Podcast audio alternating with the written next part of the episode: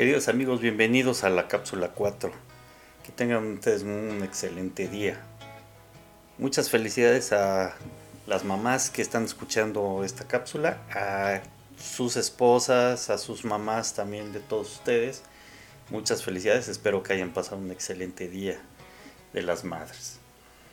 Eh, quiero retomar de la cápsula anterior a Víctor Frank.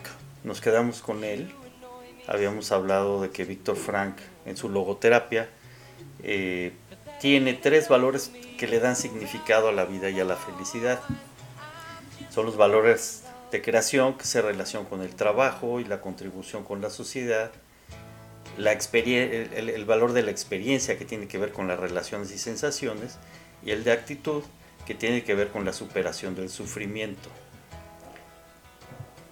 Eh, la primera de, estas, eh, de estos valores, la de creación, trata sobre todo aquello que podemos entregar al mundo, que le podemos dar a nosotros al mundo, le podemos ofrecer.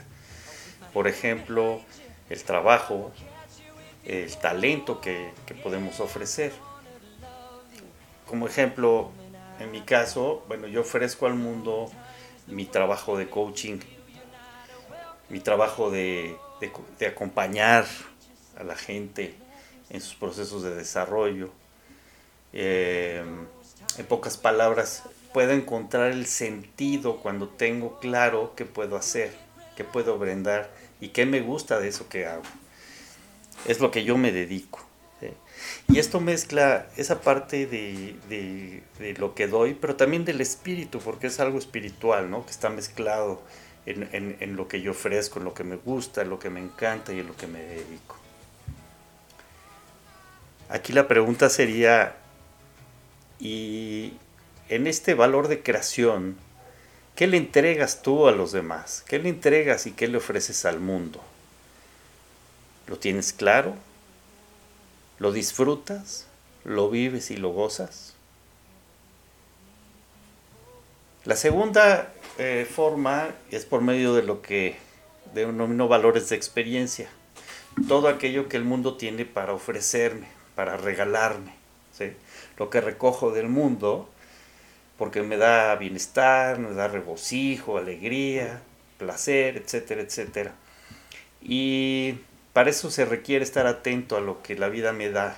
Por ejemplo, un concierto, un partido de fútbol, leer un libro, eh, ir a la playa, o a lo mejor caminar por un parque hermoso, eh, la familia, obviamente, el amor de tu esposa, de tus hijos, de tu ser querido, y pues bueno, los amigos, ni se diga también. Todo eso es lo que él denomina valores de experiencia. Y aquí habría que ver realmente el que lo estemos viviendo como tal, ¿no? que lo gocemos y que lo disfrutemos.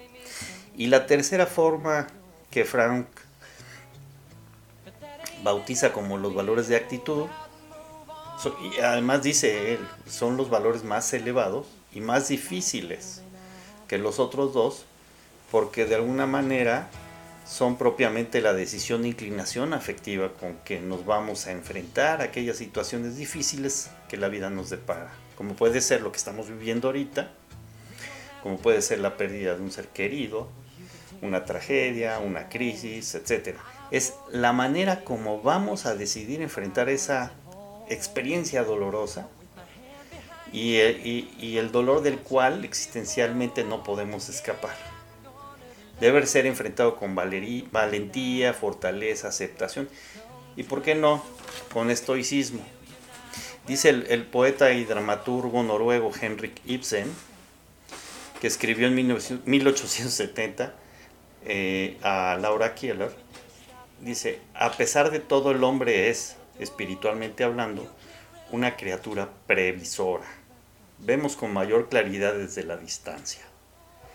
El verano se describe mejor en un día de invierno. Variando las palabras del escritor, podríamos decir que la suerte vivida se aprecia mejor en el luto. Y bueno, de alguna forma si se consigue, ya no habrá nada que se oponga a la vista atrás más liberadora. Es decir, la que bendice. En ella se da por bueno con la confianza puesta en, un orden de sentido superior.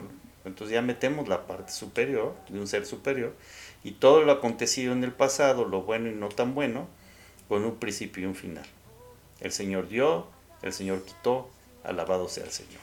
Ese sería, digamos, el orden de lo que en este eh, valor de actitud Frank estaría expresando. Eh, yo les quiero compartir el libro de Elizabeth Lucas, con K, que se llama En la tristeza pervive el amor. Ella maneja la logoterapia de Víctor Frankl y vale la pena, es un libro muy cortito, pero tiene eh, un análisis, es, es obviamente psicológico, pero tiene un análisis muy interesante.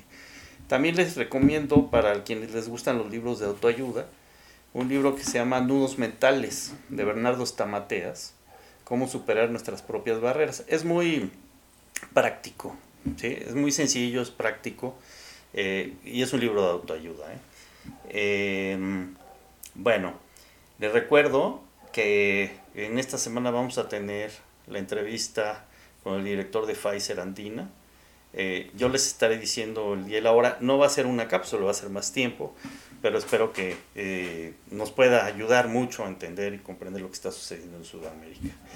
Eh, como siempre les agradezco, me pasé un minutito, pero les agradezco mucho el tiempo y espero que tengan un excelente día y por aquí nos estaremos escuchando mañana. Muchas gracias.